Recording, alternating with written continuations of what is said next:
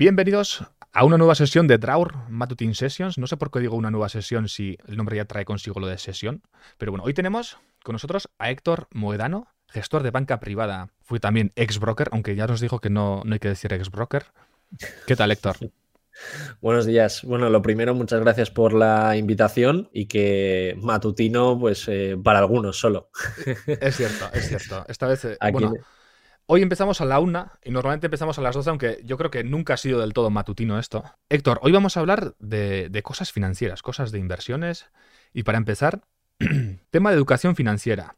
Estoy un poco enfadado, porque yo puedo pensar que educación financiera es lo que gano en un mes.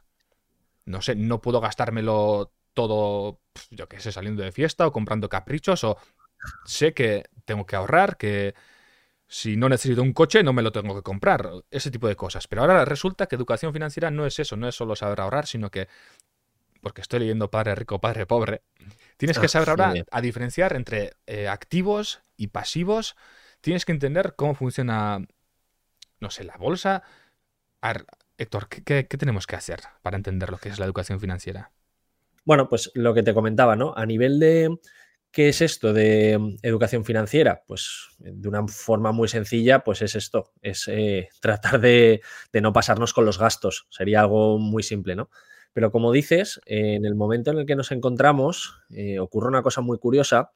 Y es que seguro que todos los que están viendo el, streaming o que van a ver la entrevista un poco más tarde, eh, han escuchado alguna vez la palabra inflación. ¿No? Han escuchado ahí, oye, ¿qué es esto de la inflación? ¿Qué pasa? Bueno, la inflación es lo que ocurre todos los años, que siempre nos suben el precio de las cosas. Tú antes te comprabas una botella de agua por un euro y al cabo de unos años, pues eh, te cuesta 1,20, ¿no? Entonces, esa subida progresiva, lo que ocurre es que tú, si tienes, vamos a decir, 10.000 euros en el banco, lo que puedes comprar hoy no va a tener nada que ver con lo que vas a poder comprar dentro de unos años. Entonces, esto eh, lo único que hace es, pues, pues fastidiarte, entre comillas, eh, molestarte en cuanto a la capacidad que tienes de comprar cosas. Entonces, ¿qué es lo que ocurre? Que la única forma de superar la inflación es invirtiendo. Y aquí es donde entra un poco tu, comentario, ¿no? Ya no es solo ahorrar, ya no es solo tener dinero, sino que ya tenemos que saber invertir un poquito. Entonces, Espera, te voy a cortar un momento. Luego te voy a explicar que me eh, que nos definas bien la inflación, pero lo primero, a mí me da un poco de mal rollo, Héctor, porque es que no, no hago más que escuchar ese tema, siempre la inflación, la inflación, la inflación. Y, ya sé que no es una conspiración, ¿vale? No, soy tonto. Pero, pero sí que es verdad que como que hay mucho interés de la gente decir, no, no, tienes que hacer esto o esto porque si no la inflación te va, te va a atropellar o lo que sea. Sí. Bueno, esto es, tan sencillo y tan complicado como, eh, no sé, pongamos el caso de, cualquier bien o servicio que, nos guste comprar, ¿no? Eh, yo siempre pongo el ejemplo de, en Valencia, ¿no? Con el tema del autobús. Pues yo cuando era pequeño subía al autobús y me costaba un euro. Y ahora subo al autobús y me cuesta 1,50. Es decir, que ha subido el precio un 50% en los últimos 10 años. Entonces, ¿qué pasa? Que yo antes, si tenía 100 euros, podía subir 100 veces al autobús y ahora, pues con 100 euros no puedo subir esas 100. Entonces, ese es el tema de la inflación. ¿Por qué se produce la inflación? Pues bueno, tampoco nos vamos a liar con cosas muy técnicas, pero la inflación está hecha en algunos puntos para que se siga manteniendo la posibilidad de que todo el mundo pueda deber dinero. Es decir, si tú debes dinero a alguien y ese dinero cada vez vale menos, pues para ti que eres el deudor te viene muy bien porque puedes devolver eh, ese importe que debes eh, sin que te cueste pues, la cantidad que te costaba. ¿vale? Entonces, por hacerlo muy no, No lo he entendido. O sea, eso no lo he entendido. Vale, muy sencillo. Vamos a. Imagínate que tú me debes 100 eh, euros. ¿Vale? Vale. Entonces, o imagínate, ¿no? Que tú y yo firmamos un préstamo hace 25 años.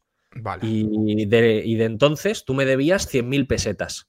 Y 100.000 pesetas, joder, pues en ese entonces era bastante dinero. Y, hoy ponemos que me lo debes dentro de 25 años. Entonces, ¿qué pasa? Que la inflación va haciendo que esas pesetas valgan cero y yo, cuando te tengo que pagar, que es ahora, 25 años después, digo, ostras, 100.000 pesetas, ¿cuánto es eso? 60 euros o no lo sé, no lo que sea. Entonces te puedo pagar muy fácil.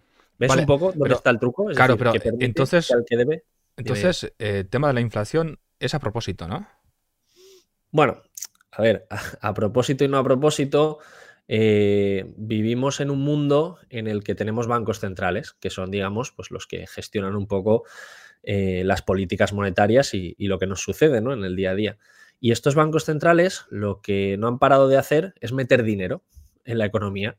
Entonces, ¿qué pasa? Que como hay mucho dinero, pues lo que hacen es que lo están devaluando, que cada euro cada vez vale menos y eso pues eh, acompaña o crea la inflación. Es decir, cada euro que tienes tú ahora mismo en el banco, cada día que pasa vale menos. Pero no porque lo diga yo, sino porque tú cuando vas al supermercado a comprar algo, cada vez puedes comprar menos cosas. Cuando algo te costaba 10 euros, ahora te costará 15. Cuando querías tomarte un café que te costaba 0,80, ahora te cuesta 1,20.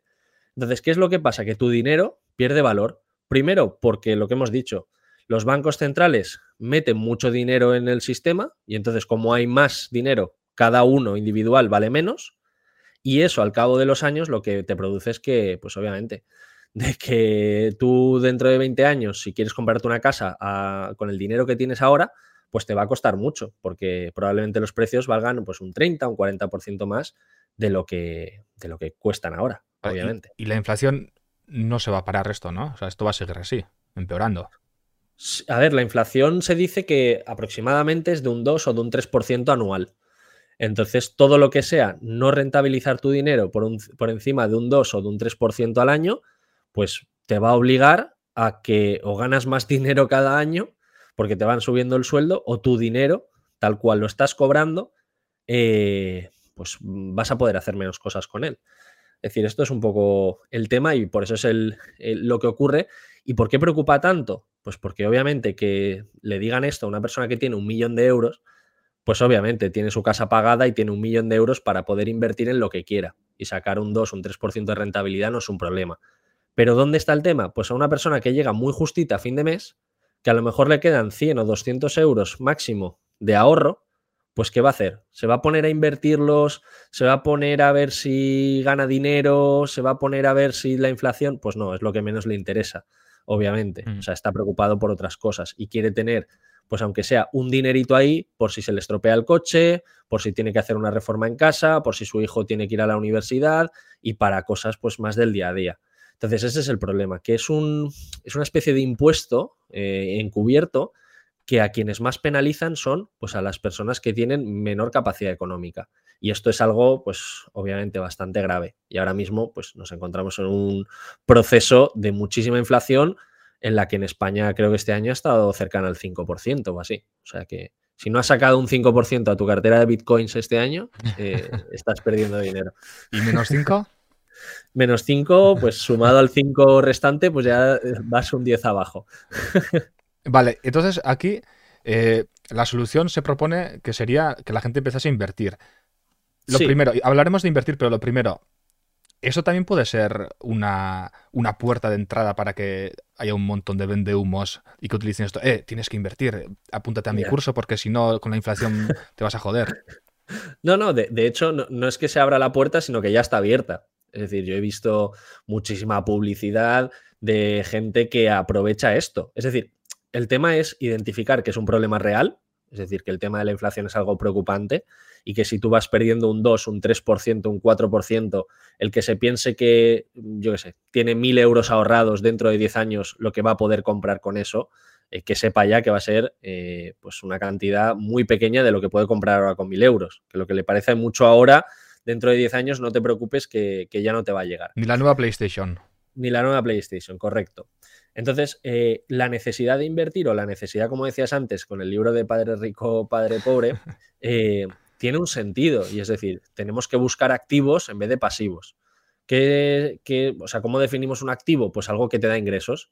Y pasivo, pues algo que te genera gastos. Tan sencillo como eso.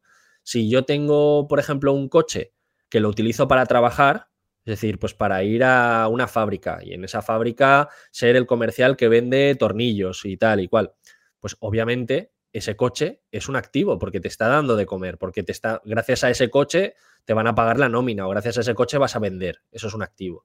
Si yo me compro un coche simplemente pues para el disfrute del día a día, por mucho que me guste el coche, por mucho que me lo pueda permitir, pues al fin y al cabo es un pasivo, porque tengo que pagar el seguro, tengo que pagar el impuesto, tengo que pagar la ITV, tengo que hacer muchas cosas. Entonces, bueno, tampoco eh, tenemos que pensar que los pasivos son todos malos. Los pasivos también, pues a veces, oye, eh, son gastos y que nos apetece tener y que, oye, pues podemos decir la ropa. Bueno, la ropa es un gasto, ¿no? Pero habrá que usarla. Habrá que, si nos gusta una prenda de ropa muy concreta, pues me la compro y ya está. Es decir, aquí el problema está en la gente que se pasa, es decir, la gente que se excede en tener una serie de pasivos, de cosas que le dan gastos, que están por encima de lo que les genera ingresos. Y ahí, pues eh, por desgracia, y aunque a lo mejor nos parezca que esto es algo que solo le pasa a los que no tienen ni idea, a los que no se enteran de la película, en España eh, tenemos muchísima gente en ese tipo de situaciones. De acuerdo. Hablemos de, inversión. Porque mm. el otro día yo te pregunté, me dijiste, ¿puedes invertir aquí? No diremos el nombre de la plataforma, o, por no hacer promo, pero igual podemos decir, bueno, la cuestión era que. La cuestión es que era una plataforma para invertir en ETFs. ¿Qué son ETFs? Porque no son acciones, ¿no? Precisamente el otro día eh, me hice una entrevista solo de ETFs, o sea, es decir, que podemos hablar muchísimo, pero eh, Además, es una cosa graciosa porque se ve que en el otro vídeo lo expliqué como muy técnico y nadie se enteró de nada. Entonces, lo voy a hacer, o sea, ya he aprendido, ya he escarmentado. Eh, debo decir, para las personas que nos están viendo, que habrán podido ver más o menos que mi perfil y mi canal de YouTube y Twitter y todo eso es como muy específico, es muy técnico. Entonces, si hay que repetir algo 100.000 veces, lo repetimos, ¿eh? es decir, que nadie se asuste.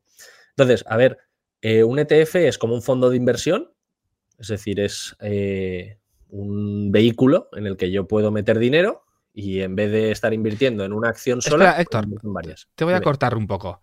Porque ha puesto litros 99, pero ¿qué mierda neoliberal es esta? Eh, neoliberal. El, litros, ¿quieres poner la definición de neoliberal y, y argumentar por qué dices ese comentario? Vale, seguimos, discúlpame. Ah, vale. Nada, no. Eh, te decía que el tema de, los ETFs, pues es como un fondo de inversión. Eh, es decir, es un vehículo en el que tú metes dinero y tienes muchas acciones en las que estás invirtiendo. En vez de ir comprando una por una, pues es como un paquetito en el que tú cuando inviertes en ese vehículo, pues compras eh, todas a la vez. La diferencia entre un fondo de inversión es que está gestionado por un gestor, por una persona que va decidiendo dónde se compra y dónde se vende, y un ETF, pues lo que hace es replicar al mercado. Pues, por ejemplo, si dices, oye, quiero comprar un ETF del mercado americano, pues eh, lo único que haces es replicar a todas las acciones que están dentro de ese mercado. Pues dices, oye, quiero invertir en un ETF del IBEX. Pues eh, compras una participación de ese fondo y estás invirtiendo a la vez en 35 empresas, que son las del IBEX 35. Pero eso a mí me recuerda, ¿qué diferencia hay entre replicar el mercado y market maker? No, no, no. O sea, el tema de, de market maker es eh, es un concepto que, o sea, no tiene nada que ver en este caso. Es decir, el ETF es que tú inviertes en un vehículo de inversión y simplemente, pues oye, se replica el mercado y, estás invertido en todas las empresas de, ese mercado. O sea, pues, pero ¿realmente inviertes en esas empresas? Sí, sí, sí, sí, sí. Es decir, el tema de market maker es cuando eh, tú estás comprando un derivado financiero y lo estás haciendo frente a un broker, que lo que hace es que él es tu contrapartida. Él te crea mercado, pero no tiene nada que ver aquí con el tema de, los ETFs. Los ETFs son, eh, son como fondos de inversión, es decir, están regulados y aquí no hay ningún tipo de problema. Es decir, el tema de, de, los derivados, que si quieres podemos hablar de ellos y con todo el tema de las estafas que hay por ahí por internet, el tema de los brokers estos que ahora se están publicitando, el tema de algunos cursos de que yo creo que es al final lo que le puede interesar a, las personas que, están viendo, viendo esto, más allá de algunas definiciones que quizá pues se puedan perder un poco. Héctor, ¿qué son los CFDs? ¿Y cuál es el problema con los CFDs? Bien, perfecto. lo, voy a hacer un poco a nivel eh, divertido, ¿vale? Les voy a contar un poco la, historieta de, de, todo esto porque creo que es como mejor se entiende. Probablemente vosotros hayáis visto pues un montón de anuncios, ¿no? En, en, redes sociales, eh, no sé, Instagram, en YouTube, donde sea, pues cualquiera, ¿no? Que te está vendiendo un curso de invertir en el mercado de divisas, en Forex, de comprar acciones, de, bueno, el, vídeo que comentamos, ¿no? De los 200 euros de, de, invertir en Amazon y todo eso. Entonces, bueno, ¿qué es lo que pasa? Que muchas veces no nos damos cuenta y en vez de comprar acciones normales, estamos comprando una cosa que se llama derivados financieros y entre ellos, pues eh, los CFDs. Los CFDs es como una acción eh, bueno, parecida a una acción por el hecho de que replica su precio, pero no existe. Es decir, es un contrato entre tú y yo. Entonces, imagínate que es pues, eh, como una apuesta en la que yo digo, bueno, pues mañana el Banco Santander va a subir o mañana el IBEX 35 va a bajar. Y entonces yo, pues digo, bueno, creo que mañana va a pasar esto y hago una apuesta en contra de o a favor de lo que va a pasar. Entonces, si gano yo, me quedo el dinero y si, si pierdo, pues eh, te pago a ti. Entonces, ¿qué es lo que pasa? Que los CFDs son una forma de invertir, entre comillas, que parece como muy sencillita, pero que realmente es muy complicada. Y son derivados financieros que tienen eh, apalancamiento, que esto implica que estás invirtiendo con un dinero por encima del que tienes y que probable y que se utiliza por muchísimos brokers y por muchos vendehumos eh, por el hecho de que, bueno, de que sí, te pueden prometer grandes ganancias, pero lo más probable es que te salga mal y como tienes apalancamiento, que pierdas todo tu dinero. Y cuando tienes apalancamiento, normalmente es más fácil perderlo todo rápido, ¿no? Claro, porque, o sea, tú piensas que eh, cuando tú empiezas a invertir en algo, pues lo normal es que no tengas ni idea, ¿no? Porque estás empezando. Si encima estás empezando y tus resultados se van a multiplicar por 10, pues lo normal es que te equivoques en alguna y que lo pierdas por 10. Y otra cosa muy interesante sobre el tema de los CFDs, y por eso estáis viendo eh, muchísima publicidad eh, tan agresiva, por eso veis eh, gente que te da masterclass gratuita, mi curso gratuito de cuatro sesiones, mi no sé qué, mi no sé cuántos, es porque mm, en el mundo de los CFDs lo que ocurre es que los brokers pagan unas comisiones muy grandes cuando llevas referidos, es decir, cuando llevas a gente nueva. Eh, es decir, si yo, por ejemplo, te mando el típico enlace, ¿no? De regístrate en este broker con este link y tú te registras. Pues eh, hay brokers que llegan a pagar pues entre 200 y 400 euros por cada persona que se registre, con un mínimo a lo mejor de una cuenta de 500 euros. ¿Por qué? ¿Cómo sale rentable eso? Pues porque saben que lo va a perder todo. Entonces, por eso pueden pagar esas comisiones. Entonces, bueno, es un mundo que hay que tener cuidado y es un mundo que, hay que ir despacio y sobre todo informarse bien. Y claro, eh, eso es la primera parte, pero luego hay otra parte, es que muchas veces son brokers no regulados. Sí, eso aparte. ¿qué, puede pasar eh, al invertir en un broker no regulado? ¿Cuáles son los peligros? Bueno, lo primero es que eh, no van a tener ningún tipo de supervisión por un regulador. En España tenemos la CNMV y lo que ocurre muchas veces es que, claro, eso pueden hacer lo que les dé la gana. Eh, ¿A qué me refiero con poder hacer lo que les dé la gana? Pues que si tú y yo hemos hecho una apuesta, pues por ejemplo, tú has hecho una apuesta eh, a que gana el Real Madrid. Pues todos sabemos ¿no? que, el Real Madrid ha ganado, ha ganado porque lo has visto en la televisión y porque hay 10 eh, millones de personas que lo han visto en el mundo y que pueden dar fe de ello. Es decir, si te dicen de repente en una apuesta que el Madrid no ha ganado, pues tú, tú reclamas, ¿no? Y dices, oye, mira, esto tal. ¿Qué es lo que pasa? Que si tú estás en un broker eh, no regulado, a lo mejor hay pequeñitas diferencias de precios que son mm, difícil, difíciles de ver, que pueden ir en tu contra y que como estamos invirtiendo con cantidades o con, eh, digamos, objetivos como muy pequeñitos, como tú estás diciendo, oye, pues quiero que esta acción suba de 1 a 2. Es decir, como podemos, em, de alguna manera, eh, o, tenemos la complejidad de saber exactamente a qué precio está cotizando algo porque estamos operando con un derivado, pues lo que pueden hacer es directamente manipularte tu precio y decirte que has perdido cuando a lo mejor, pues bueno, pues eh, no lo has hecho.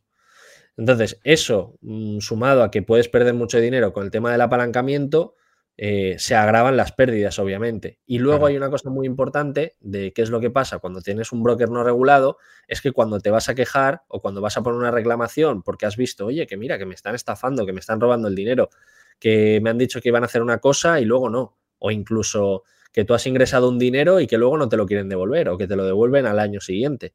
Claro, ¿a quién le reclamas eso? Porque si es un broker que está en las islas no sé qué, o está en las Seychelles o está en Panamá, pues es que no sabes literalmente si en ese sitio donde te están diciendo que están hay una oficina con una fregona y no hay nadie allí. Es decir, que no vas a poder denunciar prácticamente nunca y si te quieren robar el dinero, pues estás completamente desprotegido. En el caso de operar con un broker que está regulado, pues aquí en España por lo menos se tiene un control financiero un poquito más detallado, eh, tienes que tener una oficina física, eh, tienes una serie de, de mínimos de ratios financieros que debes de cumplir y que la empresa pues, sea sana y saludable y sobre todo que la publicidad que hagan tiene que ser veraz. Es decir, los brokers en España están muy limitados sobre todo con lo que pueden decir que a la hora de hacer publicidad. Y eso, pues si estás en las Seychelles, pues, pues te dicen, vas a hacerte millonario y ya está. Y si te lo crees, pues metes el dinero, te lo van a robar y estás completamente desprotegido. Eh, ¿Tú considerarías que, imagino, ¿no? Eh, en el momento en el que un, alguien que vende cursos o lo que sea, o tiene una academia, en el momento en el que ya te deriva a un broker no regulado, ya es, ya está. Ya por ahí no pasamos, ¿no? Es el, que, el que está ahí, el que se supone que enseña, ese ya podríamos considerarlo no estafador, pero sí persona de intenciones no demasiado buenas. A ver, aquí obviamente lo que yo siempre le digo a la gente que me pregunta, ¿no? Por el tema de, cursos, por el tema de tal, de cómo empezar a invertir, lo primero es, eh, creo que no hace falta eh, ponerse a pagar por cursos, por lo menos para empezar.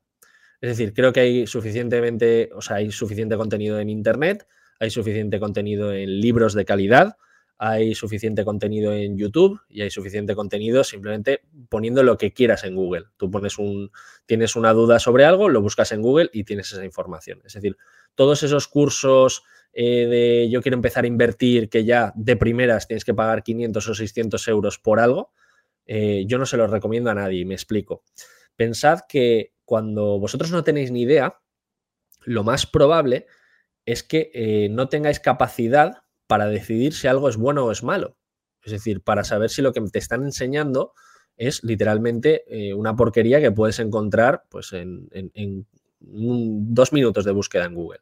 Entonces, mi recomendación es que eh, hagáis un, tránsito, hagáis pues, eh, cierto análisis previo y autoformaros. Luego va a llegar un momento en el que si os queréis profesionalizar, pues hay gente que vende cursos muy buenos. Eh, si os queréis especializar en un tipo de operativa, si os queréis eh, hacer inversores de un tipo o de otro, pues obviamente, ¿no? El tema de pagar me parece interesante. Pero ojo, es lo que decíamos antes. Todos estos que suelen vender cursos te suelen redirigir no solo a brokers no regulados, sino son brokers no regulados de derivados financieros. Entonces, si hemos explicado antes que los derivados financieros son muy peligrosos, por lo menos para el que empieza, porque eh, puede perder muchísimo dinero y de forma muy rápida, pues es como si tú te apuntas a la carrera de, medicina y el primer día te dicen, bueno, pues vamos a operar un corazón, un corazón. Dices, bueno, vamos a empezar con algo más sencillo, ¿no? Vamos a empezar con un, con un esguince o algo, algo más sencillo. Entonces, este es el tema, que si yo parto de cero, estoy literalmente vendido a lo que una persona que no tengo ni idea, que simplemente es mi profesor, pero porque le he pagado y ya está, eh, me está diciendo qué es lo que tengo que hacer. Entonces, yo me atrevería a decir que más del 50% de las personas, sobre todo eh, perfil joven, joven eh, suele empezar a invertir de la manera que no toca, que es primero a través de derivados financieros y segundo a través de cursos de trading que obviamente, bueno, el tema del análisis técnico, el análisis del, o sea, de trading, etcétera, está demostrado que funciona, pero no a todo el mundo. Es decir, si revisáis cualquier broker cuando os vayáis a registrar, en España están obligados a poner el porcentaje de gente que pierde dentro de ese broker. Y no vais a ver ningún broker en los que las personas que están dentro, es decir, que menos del 70% estén perdiendo dinero. Es decir, solo el 30% o no pierde o gana un poco. Y el restante 70 pierde dinero. Ahora te voy a preguntar, Héctor, si en el trading se gana dinero o no. Pero primero, eh, este tipo de, brokers, ¿qué contratos pueden tener con las personas que llevan los referidos? Porque pueden ser bastante chungos, ¿no? Puede llegar a, pagar un broker de estos no regulados al que lleva incluso la pérdida del que entra, ¿no?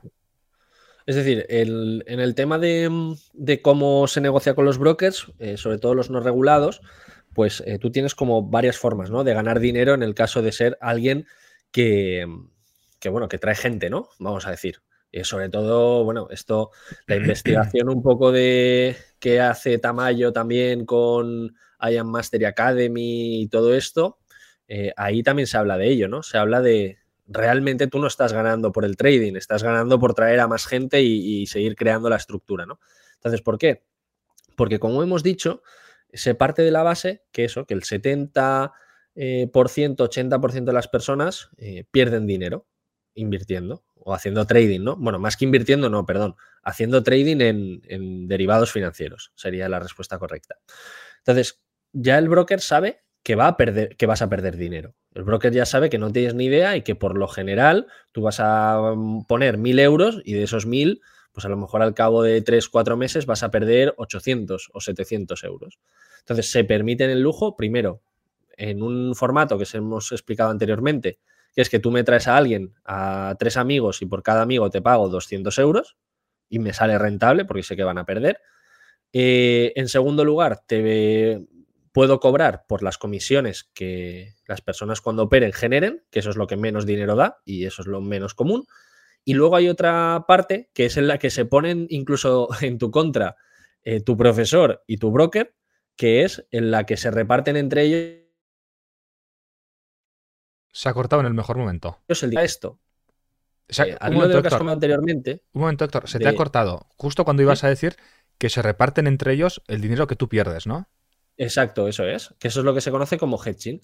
Entonces, eh, a lo que comentabas anteriormente de, qué es lo de market making, bueno, market maker o market making, es que el broker obviamente siempre va a ser tu contrapartida. Es decir, lo que tú ganes lo va a perder el broker y lo que tú pierdas lo va a ganar el broker. Entonces, lo que ocurre aquí es lo siguiente, que también hay, eh, puedes llegar a tener una colaboración con un broker no regulado en la cual lo que tú estás perdiendo como cliente se lo está llevando el que te ha traído a, digamos, al esquema este piramidal y la otra parte el broker. Y en función de si traes mucha gente o no, pues puedes negociar con ellos porcentajes más altos. Es decir, si tú pierdes mil euros, pues a lo mejor el que te ha llevado con el referido se lleva un 30% y tu, y tu, y tu broker pues el 70% restante. ¿Y cómo, cómo descubres cuando un broker es market maker? Porque imagino que no lo pondrán en su página principal. Si trabaja con derivados financieros, eh, salvo... A ver, eh, si son CFDs, todos. ¿Todos? Todos, claro. Un CFD es un contrato entre tú y el broker. Es decir, eso no existe. Ese producto no, no está cotizado, no existe en el mercado. Entonces, tú en el momento en el que vayas a operar con CFDs, ya tienes que saber que tu broker es mm, tu contrapartida iba a decir tu enemigo, pero bueno, tampoco nos pongamos así, simplemente tu contrapartida, ¿no? Porque me refiero, los CFDs en algunos momentos tienen sentido y para el que lo sabe utilizar son una herramienta muy buena. Vale. Pero para la gran mayoría no. Vale, entonces, como conclusión ya a este bloque, diríamos, si veis eh, que, que, sois nuevos en esto, entráis en un curso y os quieren llevar a invertir en CFDs, si veis que os quieren llevar a brokers, lo que sea, a brokers que son no regulados, eh, mejor alejarse de ahí, ¿no? Sí, claro. ¿Y, Forex? Forex lo mismo. Es decir, el, mercado de, Forex como tal, eh, cuando, está, cuando te dicen, no, tal, yo es que hago Forex, yo es que tal, yo es que tengo un broker de Forex, pues es lo mismo. Es decir, ¿qué es, Forex? Eh, Forex es el mercado de divisas. Es como negociar. como una moneda contra otra, ¿no? Sí, claro. Exacto, como si dices, bueno, el, euro va a subir o el dólar va a bajar. Pues bueno, es, lo mismo, en vez de con acciones del IBEX, pues con divisas, ¿no? Vale. Que tiene además otro apalancamiento que es muchísimo más alto, que de hecho en, Europa está prohibido unos apalancamientos eh, excesivos. Eh, esto está limitado, pero aquí hay otro truco también que creo que puede ser interesante. Y el hecho de estar en brokers no regulados, lo que ocurre es que como no tienen esa supervisión de nadie, los apalancamientos que te ponen son muy, muy altos. Y, puedes, y tú a lo mejor puedes estar operando, puedes estar invirtiendo con una cuenta de 1.000 euros por valor de 500.000 euros, de medio millón de euros. Entonces, claro, a lo mínimo que se te mueva en tu contra, esos 1.000 euros te los quitan de la cuenta y, si quieres reclama. Entonces, esto es importante. Em, entonces, mi consejo y un poco como conclusión de lo que decías, si quiero invertir, el primer paso es formarme, pero formarme bien. Es decir, creo, no les recomendaría a nadie que su primer paso fuera hacer trading, que no se crean eh, sobre todo a personas, yo qué sé, de estas que van eh, vacilando de mira cuánto gano, mira cuánto tal, mira cuánto cual, porque yo he estado detrás de las pantallas, yo he estado viendo eh, a miles y miles de cuentas operar todos los días. Porque tú te trabajabas en un broker. Claro. Es decir, yo tenía una pantallita en la que me salía, obviamente no te sale el nombre, pero te sale la cuenta. tú, eras, el demonio antes. Bueno, yo estaba detrás, sí, yo estaba ahí, yo estaba ahí detrás. Y te puedo decir que mm, mm, todos los que, incluso, esto no puedo decir nombres, pero yo he tenido como clientes a gente de esta que luego te vende cursos de cómo hacerse millonario en trading. Y palmaban de miles en miles al mes. ¿Y tú has visto que han palmado y luego les has visto hacer los cursos? Claro, yo, yo, yo sabía quiénes eran y yo sabía eh, el dinero que perdían. Y luego, pues bueno, venden cursos. Qué pena no poder decir nombres, ¿eh? ¿eh? Qué pena no poder decir nombres. Ya, o sea, claro, es que aquí no puedo dar pistas porque sí que es verdad que aquí sí que me da un problema.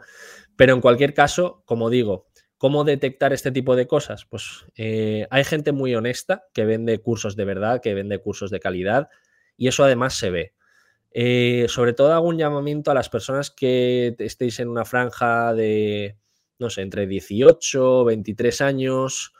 Eh, probablemente todo el que os diga que hace trading y que le va bien, el 99,9% de las personas que conozcáis de ese rango de edad, le va mal. Es decir, os van a decir que son muy buenos en trading, nos van a decir que tal. Hay gente que lleva 10, 15, 20 años haciendo trading y que no consigue vivir de ello. Y aquí un poco la crítica que, explicaba Tamayo, ¿no? De cómo puede ser que de repente un chaval de Instagram me escriba y me diga que con viéndome dos videitos al día de no sé qué, yo ya voy a ser el crack y el no sé qué. Entonces, desconfiad mucho de eso, pensad que hay eh, gente que ha estudiado muchísimo, que trabaja en banca de inversión en Nueva York, que incluso es capaz de, o sea, que pierde dinero haciendo trading. Entonces, ¿cómo es posible que un chaval de vuestro pueblo, de vuestro instituto, de vuestro lo que sea, sea mejor y que a este justo le vaya bien? Entonces, y no solo eso, no, Héctor, porque tú no puedes hacer trading como nos lo, como te engañan, que puedes hacer trading con mil euros. En sí, trading se hace con mucho más dinero, ¿no? Porque con mil euros se gana poco. No, o sea, con mil euros lo que pasa es que eh, si tú inviertes en acciones con mil euros, pues vamos a poner que una acción sube un 10%, ¿vale? Que sería una subida bastante grande. Eh, estás ganando 100 euros. Entonces, ¿cuál es el gancho para que personas con un capital pequeño estén siempre metidos en la rueda y que puedan pensar que pueden vivir de ello solo con mil euros o con 200 euros o con lo que sea? Cada vez bajan más porque se están dando cuenta que como todo el mundo palma, pues se quedan sin dinero. Entonces, em, ¿qué es lo que pasa? Que aquí, como yo estoy utilizando el apalancamiento, mi dinero se está multiplicando de la nada. Es decir, yo estoy invirtiendo con una cuenta de 1.000 euros como si tuviera 100.000. Entonces, si gano un poquito, si gano un 1%, estoy ganando 1.000 euros. Estoy doblando mi cuenta. Claro, pero se, supone, se supone que cuando eres nuevo no tienes que usar apalancamiento, ¿no? Claro, pero tú cuando entras a un broker de CFDs, el apalancamiento lo tienes ya directamente. Nadie te dice, oye, ¿quieres quitar el apalancamiento? No, te lo meten ya a capón. Encima en un producto en el que vas a tener, como digo, una persona que te ha eh, mandado el enlace de referidos, que lo primero que intenta es que, es que operes, que hagas cosas para que, para que le activen la cuenta y, que le y cobrar la comisión. Entonces, como digo, el tema de, la formación eh, en trading es interesante, pero mi consejo es siempre empezar con una cuenta demo, si quiero probarlo, si quiero ver, y cuando de verdad seáis capaces de estar un año siendo rentables, y, digo un año, ¿eh? que a lo mejor alguno dice, no, yo es que estuve tres días en la demo y se me da genial. Si sois capaces de estar un año entero siendo rentables, a partir de ahí, empezad poquito a poco. Pero si no, es decir, ¿qué te hace pensar que si tú estás probando en demo y estás palmando cuentas demo todos los días, de repente, en cuanto pongas dinero de verdad, vas a ganar dinero. Es imposible. Y sobre todo, con el tema de personas que os quieran enseñar eh, trading, personas que os digan que su curso no sé qué. Siempre pedid una cuenta auditada, siempre pedid un track record de, a ver, tú me dices que, vas, que voy a ganar dinero, pues demuéstramelo.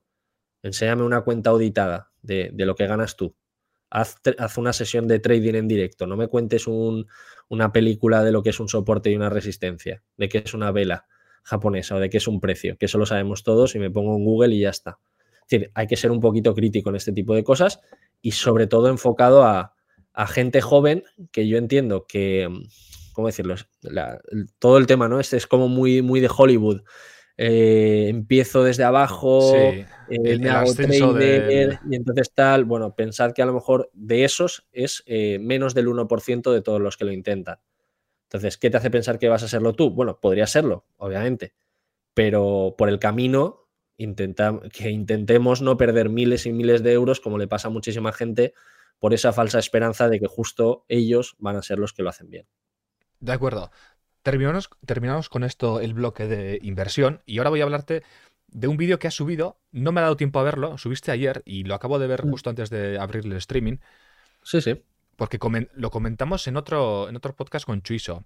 El tema de los. No teníamos mucha idea los dos, pero el tema de, del movimiento que ha hecho Hacienda para perseguir, entre comillas digo perseguir, porque así lo decía el titular, no, no sé si, yo creo que no es así, pero bueno, para perseguir, entre comillas, a los youtubers.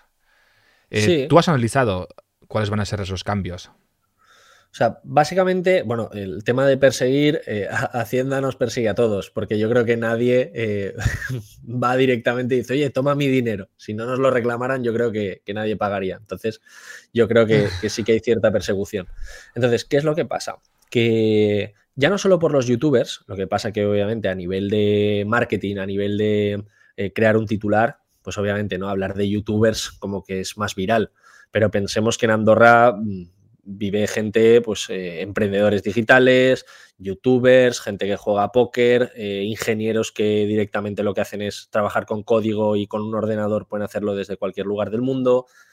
Em, ¿Qué es lo que pasa? Que se están dando cuenta de que hay una fuga bastante grande de, capital. Aquí, obviamente, tenemos los casos sonados ¿no? de los youtubers, pero la realidad es otra. La realidad es que ahora mismo cualquiera que pueda trabajar desde un ordenador pues eh, coge un avión y se marcha a otro sitio. Y sobre todo con países en los que las facilidades a nivel de todo y sobre todo las ventajas fiscales que se tienen eh, es que nos están pasando por la derecha. Eh, sin irnos tan lejos, en el caso de Andorra, pero Portugal, que tenemos aquí al lado, es otro país referente a nivel Europa en, en cuanto a atracción de, talento y de capital. El otro día estuve escuchando una entrevista de un jugador de póker y, estaban comentando algo así, que, estaban mirando para irse a Andorra. O sea, Andorra yo, a Portugal. A Portugal, Portugal sí. Se va mucha gente a Portugal. Sí, porque además tú piensas que las ganancias de las criptomonedas allí están exentas en Portugal. Entonces tú, si has ganado mucho dinero con las criptos, en vez de pagar aquí lo que te toque, pues te vas a Portugal y en dos años lo sacas por ejemplo, por, hacer un, ejemplito, ¿no? Eh, otro país muy referente, que además es muy puntero y que tiene unos impuestos eh, prácticamente de risa comparados con los que tenemos aquí en España, eh, es Estonia también. Estonia está pasando por la derecha muchísimos países de, la zona euro y está captando, no te exagero, miles y miles y miles de empresas todos los meses que deciden irse allí como, como base tecnológica, ¿no? Empresas que a lo mejor no necesitan tener una, actividad tan, tan, física. Entonces, un poco el, análisis que yo planteaba en ese vídeo era, por un lado, dar mi opinión sobre el tema de irse a vivir a Andorra o no. Antes, antes de, darnos tu opinión, hmm. ¿qué es lo que hay? ¿Qué es, ¿Cuál es el movimiento exacto de Hacienda? Porque ah, no sabemos. Sí, sí, muy, muy, sencillo. Bueno, dentro de los impuestos, y concretamente los impuestos que graban las actividades económicas, em, hay un punto que lo que hace es tratar de determinar que, es decir, dónde está tu interés económico. Es decir, em, imaginemos que yo estoy trabajando en un país, pero realmente donde estoy generando todos mis ingresos es en el país de al lado. Es decir, donde estoy haciendo toda mi actividad es en el país de al lado. Donde estoy realmente generando el valor de mi actividad es en otro país. Pero yo, que soy muy listo, digo, oye, mira, voy a vivir en el de al lado y me aprovecho de las ventajas fiscales, aunque todo lo que estoy generando y todo mi valor se está produciendo en el de al lado. Eh, imagínate una persona que vive eh, limítrofe, ¿no? Entre Andorra y el pueblo de al lado. Pues dice, oye, yo vivo en Andorra, pero voy a trabajar todos los días, cojo el coche y en cinco minutos estoy en el pueblo, pueblo de al lado. Entonces Hacienda dice, no, perdona, tu interés económico es en, el, es en España. Lo que pasa que tú, pues estás viviendo en Andorra, pero estás viviendo allí, pero tu interés económico, tu actividad, el grueso de lo que estás generando, no se está produciendo en Andorra. Por lo tanto, te digo, me parece muy bien que vivas en Andorra, pero los impuestos los pagas en España. Vale, tiene lógica, o sea, tiene lógica. Luego el titular es muy como muy alarmista de no, van a perseguir a los youtubers y en sí tiene lógica. Luego también es, es complicado. En mi caso, por ejemplo, mi interés económico sí que sería claro que está en España por mi audiencia que tengo. Pero en el caso de otros youtubers ya se iría complicando, ¿no? Porque imagínate que un youtuber muy, muy grande eh, normalmente suelen ser tan grandes porque hay mucha gente, mucha, gran parte de su audiencia es de Latinoamérica. Claro. Entonces, ¿qué pasa? Que tengo que pagar el impuesto de Colombia, el impuesto de Argentina, el impuesto de tal.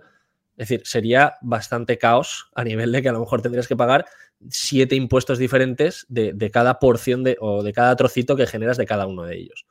Entonces, claro, esto es complicado porque realmente eh, aquí se, junta ya no solo la ley española, sino la ley de todos los sitios en los que tú estás generando ingresos en, por, tu actividad. Entonces, ¿qué es lo que está intentando em, hacer Hacienda? Es decir, está eh, aumentando el grado de, detalle con la que se define qué es esto del interés económico. Es decir, si está yendo como muy, muy, muy fino para que si te puedes ir a Andorra, sea porque de alguna manera está tan sumamente claro que todo tu interés económico se realiza, se produce y es, y es súper preciso de Andorra, que no hay ninguna duda. En el caso de que haya duda, en el caso de que no se sabe, en el caso de que hay unos días que has pasado de más en España que no deberías, ahí es donde ya te van a decir, oye, perdona, pero no eres, eh, no debes de pagar impuestos en Andorra, sino que tienes que pagarlos en España. Entonces, ese es el intento que está tratando de hacer eh, la Hacienda española, junto en colaboración, ¿no? Tú piensas que las haciendas de todo el mundo están, están conectadas, eso que no hay que ningún, ninguna duda. Pero están tratando de hilar muy, muy fino para que esos checks ¿no? que, necesitas para poderte ir fiscalmente a Andorra a, digamos, a pagar impuestos sean como muy estrictos, muy estrictos. Y como te salgas un poquito, ya, oye. De acuerdo. Entonces esto antes era más laxo, porque antes con darte, con tener la empresa allí, con el tema de residir 183 días, con el tema de tal, ya estaba cubierto, pero ahora se están poniendo como nuevas trabas y si no cumples todas, no. Y si, y si te vas a otro país que no es eh, rollo Andorra, que, no es rollo eh, la fiscalidad de chiste, bueno, de chiste, no quiero faltar el respeto a los andorranos, pero... No, no, eh, Andorra no es un paraíso fiscal, ¿eh? No, no, pero los impuestos son más de, de cachondeo, ¿no? Sí, sí, sí, sí, no, el, IRPF máximo es del 10%. Por eso, pero ¿y si te vas, por ejemplo, a Alemania, que se pagan bien los impuestos? Pues ahí no hay tanto problema porque probablemente en Alemania pagues más. Entonces ahí, eh, es decir, tú piensas que lo que le molesta a la hacienda, entre comillas, es cuando se genera el pago de menos. Cuando se genera el pago de más, no hay, no hay ningún inconveniente.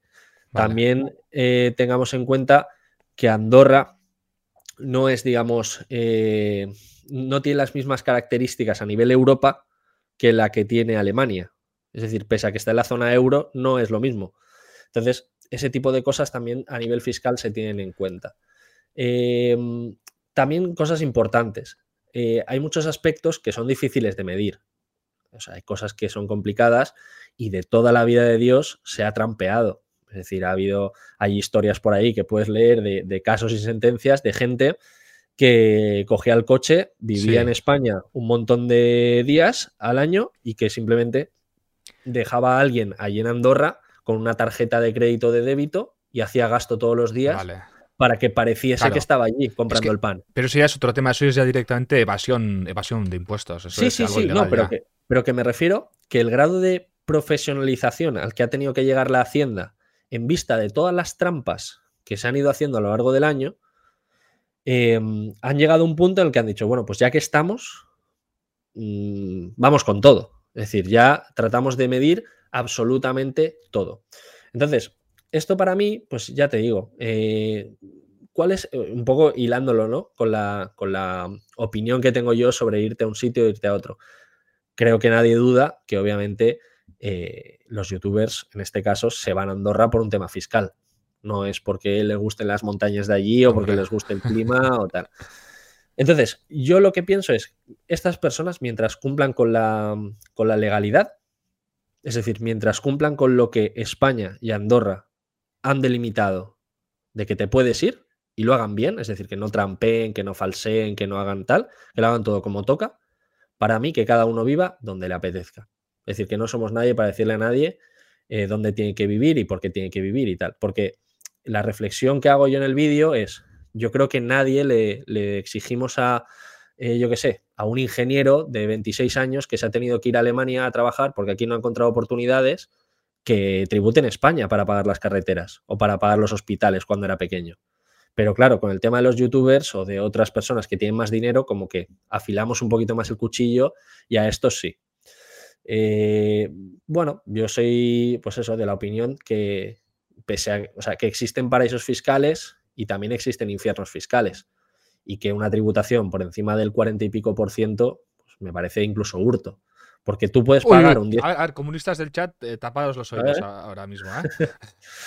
bueno, esto es lo, esto es lo bonito. No, pero esto es lo bonito de, los debates. Yo, además, en el vídeo creo que soy bastante respetuoso con todo y, animo a la gente a que, a que escriba y que ponga su opinión. Yo, yo no pretendo ser, ser la. Sí, o sea, yo, pero tengo, la, razón. Es que a toda la gente que traigo hasta ahora eh, siempre tenéis eh, esa, mentalidad.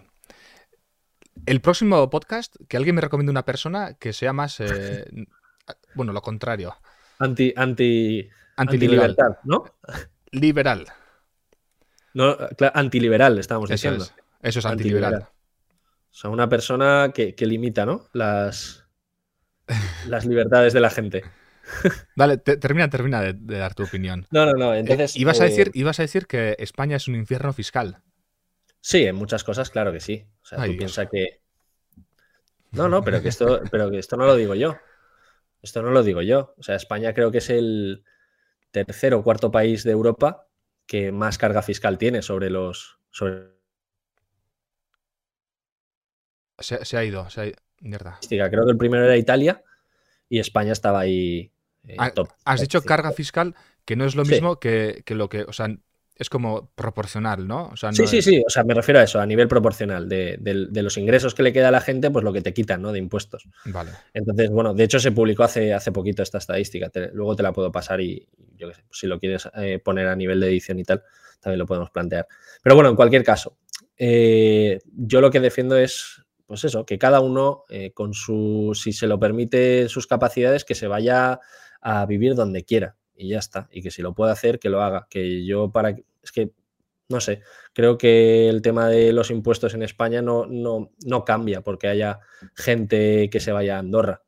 El tema está en un, en un problema de cómo se reparten aquí de si consideramos que están bien repartidos y se, gastan en cosas que a lo mejor no hacen falta. Y a ver, y esto es, la defensa que ha hecho mucha gente. Y yo, yo creo también eh, con el tema de los impuestos que el tema de youtubers, eh, los que de verdad tendrían que pagar más impuestos, a mí me pagan por, el, por Amazon Kindle y Amazon paga, me pagan por Canadá una, eh, cosa, otra cosa me pagan por Luxemburgo, puede ser.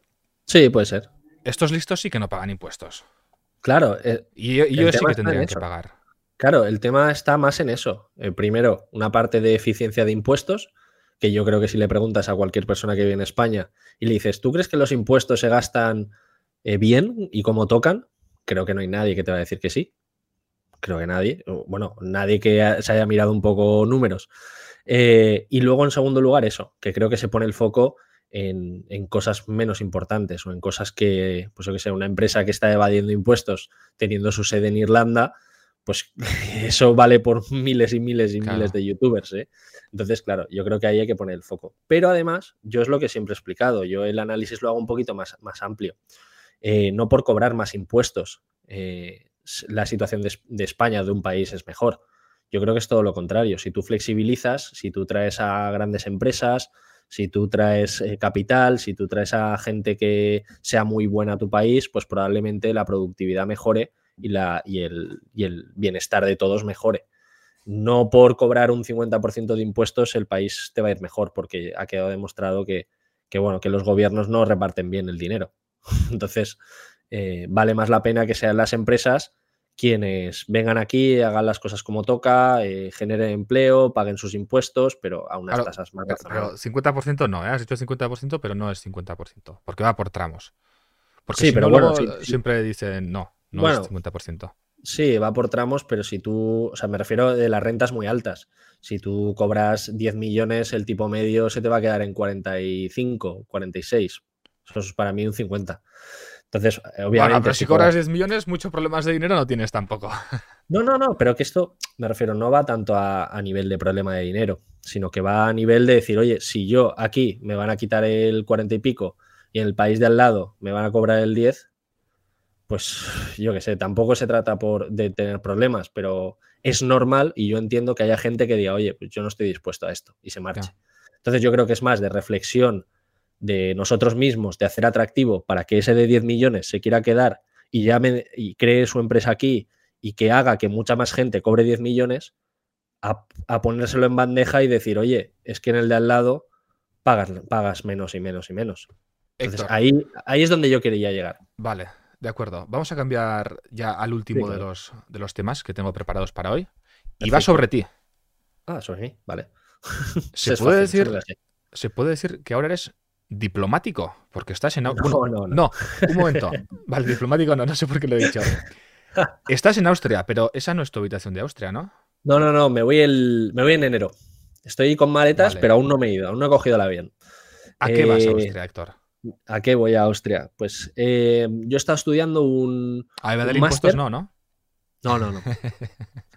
y además, zona euro. O sea que no. Mismo banco. Eh, bueno, el tema es que yo he estado eh, estudiando este año un máster de, de, ICEX, del Instituto de Comercio Exterior, aquí en España. Y este año me voy un año de, prácticas a la oficina comercial de Viena. Entonces, bueno, va a ser una experiencia muy buena porque me voy allí en calidad de, analista de comercio internacional e inversiones y lo que vamos a hacer allí, sobre todo, es eh, desarrollar estudios de mercado y ser un poco el nexo con empresas españolas que quieran hacer allí negocio. Es decir, empresas que quieran internacionalizarse a Austria y que a lo mejor pues digan, mira, pues yo tengo una empresa de, yo qué sé, de venta de naranjas, ¿no? Pues estoy buscando supermercados austriacos que quieran comercializar mi producto. Entonces se ponen en contacto con la oficina comercial y nosotros pues les desarrollamos un plan de internacionalización y sobre todo para ayudarles a encontrar allí eh, proveedores, clientes y ponerlos en contacto con el, con el mercado austriaco.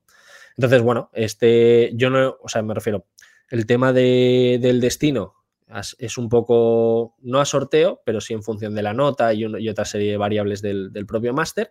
Y concretamente, pues a mí me han, me han seleccionado para, la de Austria.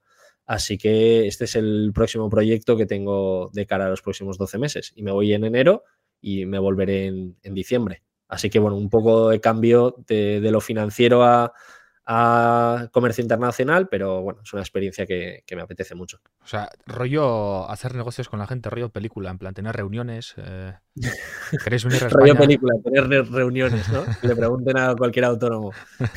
rollo película. no, no. Eh, es decir, nosotros vamos desde la perspectiva más em, de oficina comercial y es más de poner en contacto y más de ayudar a, empresas eh, tanto españolas que quieran hacer negocio allí como empresas españolas que estén allí que, necesiten algún tipo de asistencia. Ah, vale. O sea, a las empresas españolas para ayudarles ahí, no para traer de ahí aquí. Bueno, o, españolas que quieran ir a ir allí a Austria. Vale. Es un poco el tema. Te preguntan, y ya vamos a abrir el chat para que hagáis vuestras preguntas para ir terminando. Sí, sí, claro, hombre. Eh, ¿Te pagan, Héctor? Sí, por suerte. sí, sí, sí. De hecho, eh, si os interesa. no te van a no pagar, o sea, vas a hacer un trabajo. Claro. O sea, eh, yo me voy allí, obviamente, a trabajar. Y de esto os hablaré en un vídeo que tengo pendiente probablemente de grabar este fin de semana. Os lo subiré al canal y os daré un poquito más de, de, explicación de qué es lo que voy a hacer allí. sobre todo os quiero hablar del programa, me refiero al programa de, que yo estoy estudiando, porque, bueno, si os interesa, pues son las becas de ICEX, del Instituto de Comercio Exterior Español, eh, unas becas que llevan como casi ya 50 años haciéndose y que pues para todos aquellos que queráis, eh, bueno, echarles un vistazo, ya os digo, yo he acabado encantado. Eh, es un MBA que también va becado, más luego la experiencia internacional, o sea que, es recomendable al 100%. Oye, Héctor, ¿qué tal en YouTube? Has crecido mucho, ¿no? Sí, bueno, eh, todo viene un poco de este verano, el crecimiento, sobre todo porque empecé a combinar el tema de las finanzas deportivas con... Es verdad, tuviste mucho, mucho boom ahí, ¿eh? Sí. Sí, sí, ahí el canal creció un, casi un 30% aproximadamente en dos meses. Eh, es que lo que le interesa a la gente el fútbol. O sea, hablaste de, las finanzas de los equipos de fútbol, ¿no? Sí, y de, de Messi. Y de, Messi. Si Messi se iba a poder quedar o no. y ya te digo, a ver, mis vídeos a lo mejor eh, de media, pues yo que sé, a lo mejor son 3.000, 4.000 visitas, algo así, pues muy, muy normal, ¿no? Tengo 19.000 suscriptores, una cosa así, hasta ahora. Y por aquel entonces, ese mes de agosto, fueron 500.000 visitas. Que, que con el RPM que tendrás Será un buen sí, Ese, no lo podemos decir, pero, pero sí. O sea, el tema del RPM en finanzas está mejor que el de, que el de Fortnite. Espero que este vídeo tenga buen RPM. YouTube, muchas gracias. Sí, porque de hecho te quería comentar que con tu. O sea, que con tu canal secundario también te está yendo bien, porque, no sé, a nivel de las entrevistas, a nivel de tal, em, está bien esto de, los canales secundarios. Yo creo que llegado su momento, a ver si puedo llegar a una cifra bien en mi canal principal y hacerme algo así aparte. Yo lo he hablado muchas veces, pero el canal secundario, aunque tenga menos visitas, al principio duele subir un vídeo al canal secundario porque dices, podría subirlo al principal y va a funcionar mucho mejor. Pero si lo ves a largo plazo, que el canal secundario esté funcionando con contenido prácticamente diario hmm. eh, y además hacer cosas que dan un poquito mejor el RPM, o sea, te da una estabilidad. Claro. Y bueno, el tema de Twitch también. ¿Eso qué tal va? Eh, Twitch eh, es, es, un añadido. O sea, yo con Twitch no gano mucho, gano 200 euros así al mes. Pero bueno, es una cosa más que suma. Al final, sí, claro. en lugar de depender únicamente de. Esto también es educación financiera, ¿eh? En lugar de depender únicamente del canal principal, el hecho de haberme diversificado un poco. Sí, sí, sí. Hace que haga los vídeos más, con más tranquilidad. Ahora, por ejemplo, estoy haciendo un vídeo, he hecho un guion a capricho, en plan, eh, tomándome mi tiempo para analizar la estructura y tal. Y así se trabaja mejor, mucho mejor. Claro. si no es que estás dependiendo de que el vídeo salga bien, de que monetice bien, de qué tal, y, bueno, eso a veces es, complicado. Yo ya te digo, no he llegado al punto en el que se pueda vivir de, YouTube, eh, pero como nunca he hecho YouTube por, por un tema económico, siempre lo he hecho porque me ha gustado, porque me lo paso bien y porque eh, todos los proyectos que salen aparte relacionados con YouTube eh, son los que de verdad creo que, aportan. Eh, pues bueno, tampoco tengo ¿no? como, como esa necesidad, nunca me ha dado lo suficiente como para decir, oye, me voy a, Andorra, ¿no? Como en el caso de, que estábamos hablando antes. entonces, bueno, como que no tengo esa casuística de decir, oye, tal. O sea, los, y, y de hecho, hay veces que hasta lo prefiero porque ahora mismo sí que es verdad que, no sé si te pasa, ¿eh? pero a veces como que agobia un poco el tema de YouTube. Parece que no, pero es la exposición en el largo plazo a veces se hace un, o sea, al, menos a mí, ¿eh? yo he sido una persona que siempre, no voy a decir tímida ni muchísimo menos, pero que no me ha gustado la exposición, siempre me ha gustado, pues yo qué sé, pues hacer mi trabajo, mis cosas y tal. Y bueno, tengo 19.000 suscriptores, no, no soy aquí ninguna estrella, pero sí que te empiezas a dar cuenta como que la repercusión que tiene tu contenido poco a poco va creciendo y a veces como que cuesta un poquito, como que esa tensión eh, cuando subes un vídeo en el que ha sido un poco más polémico, en el que tal, en el que... Bueno, hace muy poquito me, contactaron por Twitter para ir a un programa de, televisión en directo. Eh, de, sí, de fútbol no voy a decir el canal. Ay Dios, chiringuito. El, programa, pero bueno, para los que sois de España empieza, empieza a las 12 de la noche. Y hablan de fútbol y cosas. Y, querían hablar de, las finanzas del Barça, ¿no? y querían hablar del acuerdo de CVC y todo eso. Y, ¿Y fuiste? no pude porque me pilló, me pilló de viaje. Me pilló fuera. Pero me, me ponían el AVE, el hotel, todo. Estoy hablando con el redactor y finalmente, pues bueno, no, no se pudo, ¿no? Pero ah, tú imagínate, claro, no, pero estamos hablando de un programa que a lo mejor tiene un millón de, de, reproducciones o de, o de audiencia.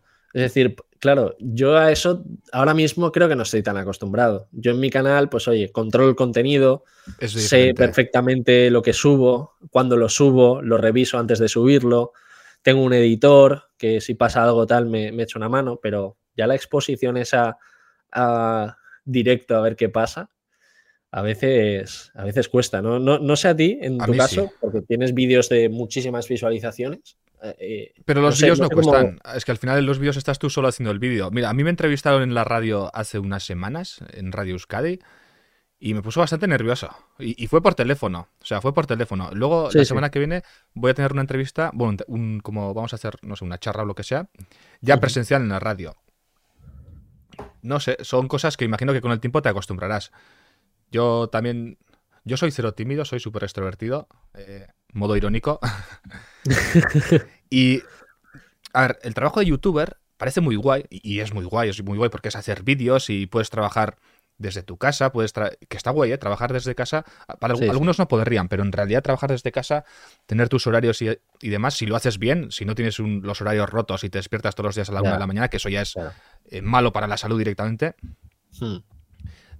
Pese a tener muchas cosas buenas, también tiene cosas malas el trabajo de youtuber. Lo que comentas de la exposición, sí que puede llegar a ser, a veces, eh, sí que puede llegar a tener rollos psicológicos, esto de ser youtuber, esto de ser influencer, estar todo el día pendiente de las redes y demás, sí que puede tener cosas, desventajas que otros trabajos no tienen, como por ejemplo el hecho de que en otros trabajos, eh, después de un de ocho horas, tú cierras la puerta del trabajo y ahí se queda el trabajo y, te vuelves a casa. Eso. En este tipo de trabajos es, más jodido. Te persigue el trabajo. Sí, no, y que, y que luego eh, cuando trabajas para ti mismo, como que te vuelves más autoexigente y cosas que antes dices, bueno, pues, pues ya está, pues ya las he hecho. Aquí a veces me pasa, ¿no? De que yo ahora mismo que he estado este mes de medio vacaciones, pese a que me estuve presentando a, bueno, me presenté al CFA y, tal, y que he estado estudiando muchísimo, como que me daba la tensión de decir, ostras, tengo que grabar algún vídeo, tengo que crear algo de contenido, tengo que tal, tengo que cual. Y, tuve que parar un día de decir, me voy a autoexigir, no pensar en nada de YouTube porque si no me voy a volver loco. Y, de hecho ahora con el tema de la mudanza creo que me va a venir bien el hecho de tenerlo todo desconectado, de tener el ordenador guardado en la maleta eh, unos días, porque, porque es lo que te digo, a veces como que mm, lo haces sin querer, pero te metes en una dinámica de, ostras, me estoy pasando. O, al menos estás como muy pendiente de, yo qué sé, de un comentario, de un tal, de repente alguien dice algo que, ostras, ¿no? Pues sí, hoy, hoy, me ha pasado, por ejemplo, me han puesto un comentario que, me ha molestado. Sí. En plan, eh, no quiero decir lo que me han puesto. Bueno, y, me ha dejado un rato como jodido. Y es como, eh, que no te pille por la calle, me cago en Dios, pero es que... es que es porque en realidad no te tiene que molestar porque te tienes que acostumbrar a ello, pero hay días, hay días en los que te ponen de todo y dices, jaja, pasas. Y hay otros días que te ponen un solo comentario que te, que te pincha completamente y, te molesta. Claro, y, esto, eh, yo ahora, obviamente, ¿no? Antes no, no estaba en YouTube ni, ni, tenía nada de exposición ni nada y como que veías lo típico, ¿no? El Rubius deja YouTube y tal, y dices, pero, pero ¿qué haces, no? Si realmente tienes el, un trabajo de puta madre, todo te va bien, no sé qué, y luego te das cuenta de que a esos niveles, la exposición o incluso a su nivel eh, de no poder, yo qué sé, ni ir al supermercado a comprarte una barra de pan, pues eh, debe de ser en algunos casos jodido. ¿Que, tienes muchos pros, obviamente, ¿no? Ya nos gustaría a todos tener la salud financiera que tienen a esos niveles, pero eh, lo que pierdes a veces eh, es, un poco, es un poco jodido, ¿eh? No, tampoco estaría yo al 100% seguro de si me dijeran, si mañana pudieras esto, ¿lo harías? Ostras, pues hay cosas que me pensaría, ¿eh? Hmm. Dice y, y en cuanto a lo de tener el trabajo todo el día en la mente, os doy la bienvenida a los youtubers al mundo de los autónomos, con la diferencia de que de media no cobramos 6.000 netos al mes. 6.000 netos al mes. Cuando cobre eso, eh, me consideraré todo un tiburón, Ogaidoriak. Bueno, yo quiero, yo quiero decir que, el tema de, YouTube, o sea, yo obviamente no, no vivo de YouTube, yo lo hago en los ratos que tengo libres. Es decir, yo no, he llegado ni, ni, al primer punto, que es el de poder vivir ahí. Y, lo que te digo, tampoco, sobre todo para la gente que a veces me pregunta, oye Héctor, el tema de empezar en YouTube y todo eso, yo siempre les digo lo mismo. Haced YouTube porque os gusta, no porque penséis que va a ser un, un, trabajo. Yo, para mí, ya te digo, ni, ni, lo es, ni creo que lo vaya a ser, al menos en los próximos dos años. O sea, yo tengo una estabilidad a lo mejor de ingresos de YouTube eh, grande como para poder dejar todo lo demás, mm, no creo. Y, en tu caso, eh, bueno, también ha sido como algo excepcional, ¿no? El hecho de que el canal haya petado eh, desde el primer vídeo no es algo común tampoco, que eso no, le quita mérito ni muchísimo menos, pero ya le gustaría, ¿no? A muchísima gente subir un vídeo y que de repente se explote de la manera que... Sí, eso no es muy común, ¿no? Sí, de hecho Google España me mencionó como los, bueno, unos pocas gentes que han conseguido un crecimiento superior a 200 personas. Estamos yo y el Chocas y algunos más. una cosa que voy a decir, yo digo que, que, yo me dedico a YouTube porque saco mi sueldo de YouTube, pero no, no, igual no puedo decir que vivo de YouTube porque yo todavía vivo en casa de mis padres. Y el día que me independice, hmm. ya veremos. Eh, yo creo que voy a andar muy justo. ¿Entendéis? O sea, eh, no sé, que, esto no es nada fácil. no es nada fácil conseguir estabilidad está complicado. Sí, no, es eso, se trata de diversificar y, por eso digo que yo el, hecho de tener el, otro trabajo, pues, pues no, me lo voy a dejar, ¿no? Por, por YouTube, por mucho que diga, Buah, es que si ahora estuviera 10 horas con YouTube, da igual. Claro, en mi caso, por ejemplo, es diferente porque en mi caso, al haber estudiado esta rama de comunicación audiovisual, máster de guiones, lo más inteligente que puedo hacer es apostar por esto. Eso sí. Porque al final me, da más, me abre más oportunidades, eh, crezco más en, mi trabajo.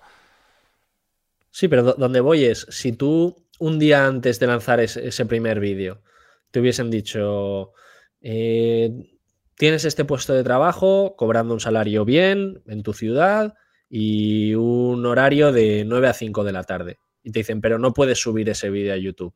Es que. ¿Lo hubiese escogido? Es que, Héctor, a mí lo que me pasó, de hecho tengo un vídeo de eso, justo antes de hacerme autónomo, cuando se hizo viral el primer vídeo y empezó a darme dinero YouTube, sí. tenía opciones de trabajo. O sea, tenía eh, una opción de una productora y mm. otra opción de. Es verdad, lo recuerdo. He visto ese vídeo. Y otra opción de, un periódico de aquí, o sea, periódico de verdad, periódico grande. Y dije, a tomar por culo, me voy a YouTube. O sea, tuve pues que tomar esa decisión.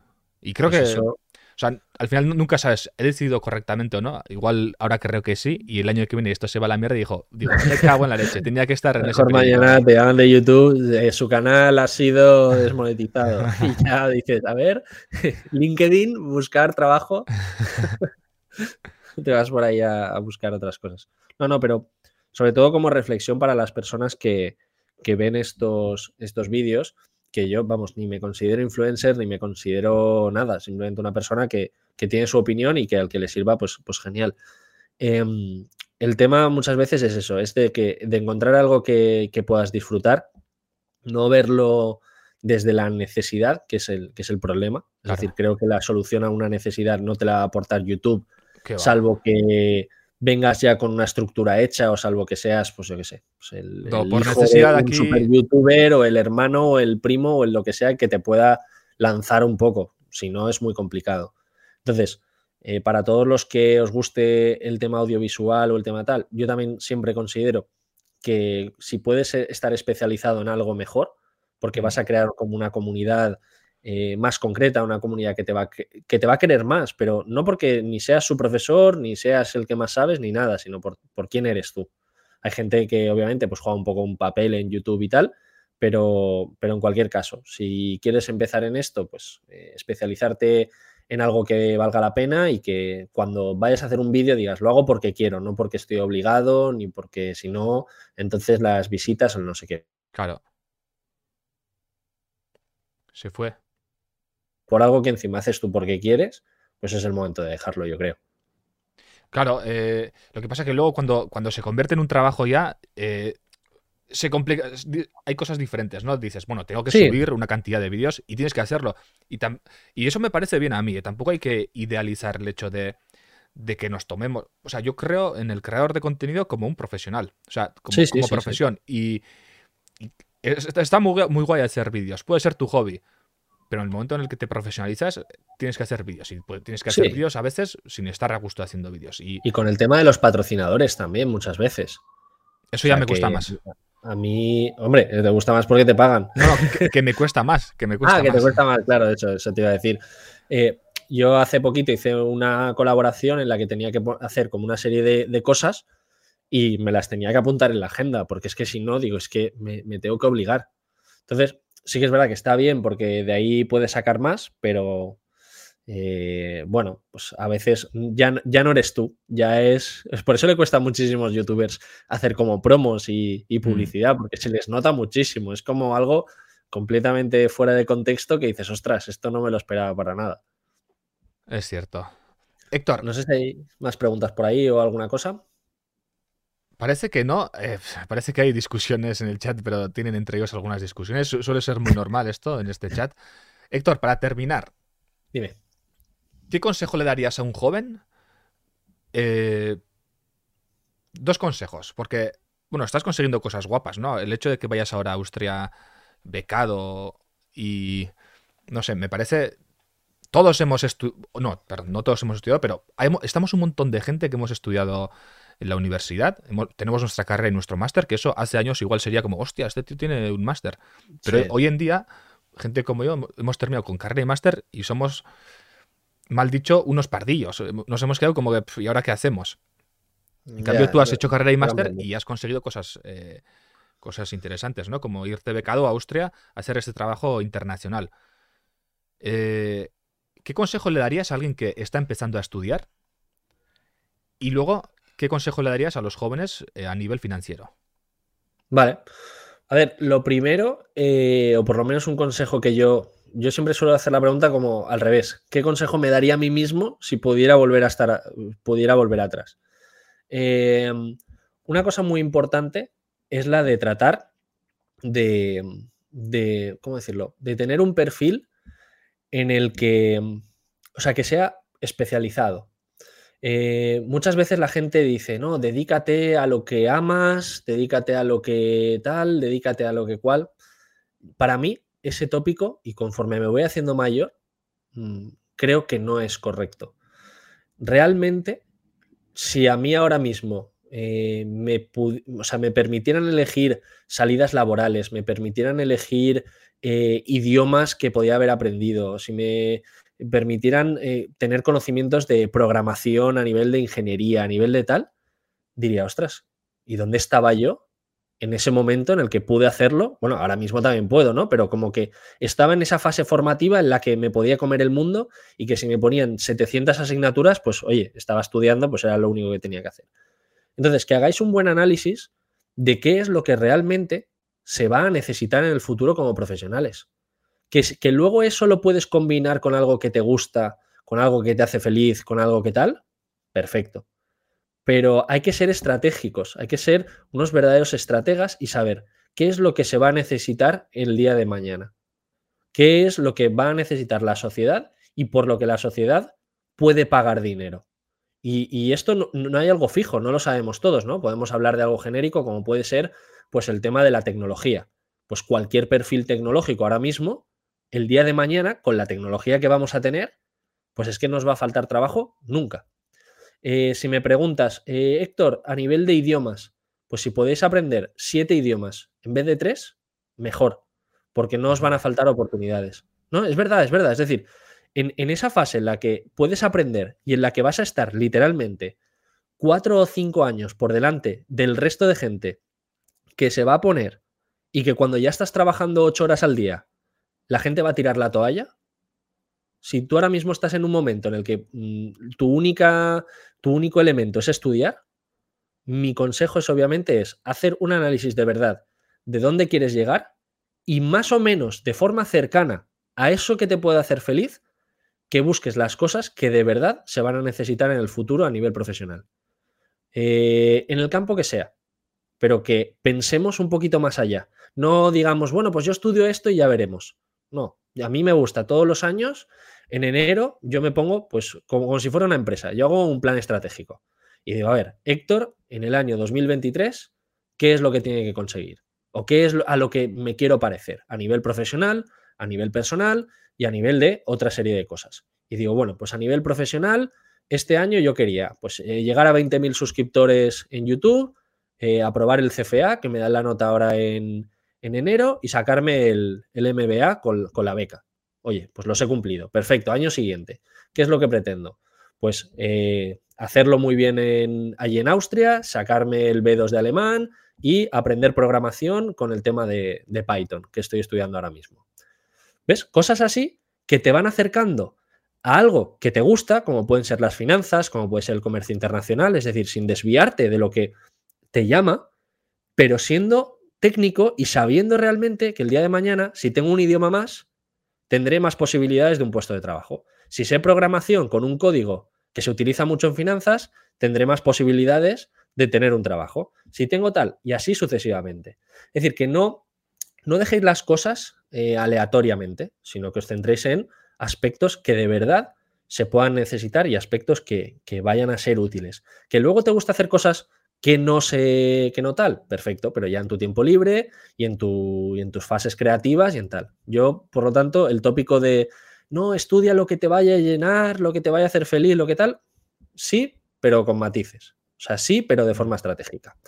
Y luego creo que había otra pregunta que era a nivel financiero. Eso es, a nivel financiero, ¿qué consejo le darías a un joven? a nivel financiero, voy a ser un poco radical, venga, ya que estamos terminando y que hemos venido aquí a, mojarnos, como si fuera esto del, programa, y que ya he dicho lo de Andorra, pues ahora ya. Eh, mi opinión es que el día de mañana, los que tengamos de. Bueno, voy a ser conservador. De 30 para abajo, lo vamos a tener bastante complicado para cobrar una pensión. ¿Vale? Entonces, todo lo que sea eh, empezar a invertir de forma inteligente, con aportaciones periódicas de lo poquito que cada uno pueda ahorrar mes a mes, eh, a través de fondos de inversión, a través de planes de pensiones, no, sobre todo fondos de inversión a muy largo plazo, con aportaciones todos los meses, un poquito, un poquito, como si fuera una hucha. En el largo plazo, probablemente eh, obviamente, ¿no? Os deseo a todos que os vaya muy bien a nivel profesional a lo largo de la vida y que podáis ahorrar mucho más y que el día de mañana, si no hay pensiones, que, haya dinero ahorrado, ¿no? Pero como un complemento de la inversión, pensad que si empezáis en una etapa por debajo de los 30, eh, con miras a los 70, pensad que cada año te, jubilas más tarde, ¿no? Esto es una cosa que podemos explicar algún día, pero probablemente a nosotros nos toque jubilarnos a partir de los 75 para arriba, si es que nos podemos jubilar y nos dan algo de dinero.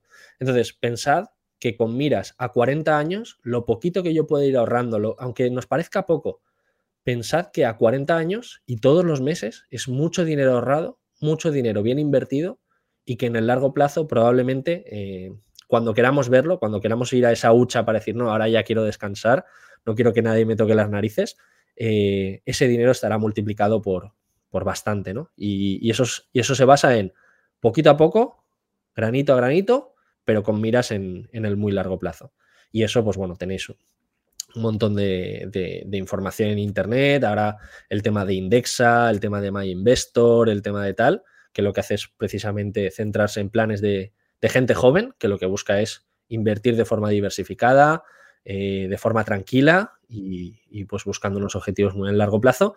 También me parece un, un muy buen consejo. Y de hecho yo Probablemente en YouTube os suba un, vídeo de mi caso práctico de los 200, 300 euros que intento meter todos los meses a un fondo muy concreto, con miras a eso, a 40, 50 años o los que se pueda en el futuro. De acuerdo, pues con estos dos consejos, amigos, eh, terminemos este nuevo podcast. Podréis escucharlo, bueno, ya lo habréis escuchado si hemos llegado hasta aquí, así que da igual.